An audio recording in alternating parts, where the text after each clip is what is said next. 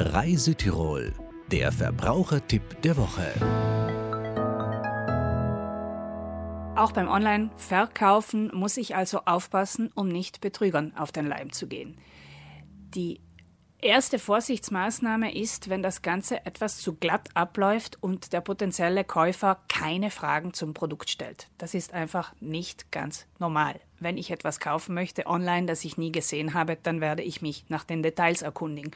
Wenn also Ihr potenzieller Käufer nicht nach den Details fragt, Vorsicht.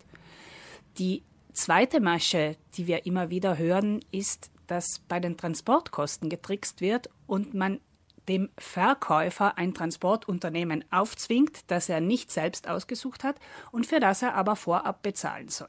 Auch das ist vollkommen unüblich, denn wenn ich etwas verkaufe, entscheide ich, wie ich das Produkt zu meinem Käufer hinbringe. Ich kann mich für die Post entscheiden, ich kann mich für ein privates Transportunternehmen entscheiden, aber ich entscheide das und ich bezahle und sage dann dem Käufer, wie viel das gekostet hat. Also lassen Sie sich, wenn man Ihnen ein Transportunternehmen aufzwingt, nicht unbedingt auf den Deal ein. Hier heißt das Motto also wirklich, Vorsicht ist die Mutter der Porzellankiste, denn wenn ich das Geld überwiesen habe, ist das Geld weg. Ich kann zwar Anzeige erstatten, aber wie so oft bei Vorauszahlungsbetrügereien sind die Betrüger längst zur nächsten Bank weitergezogen.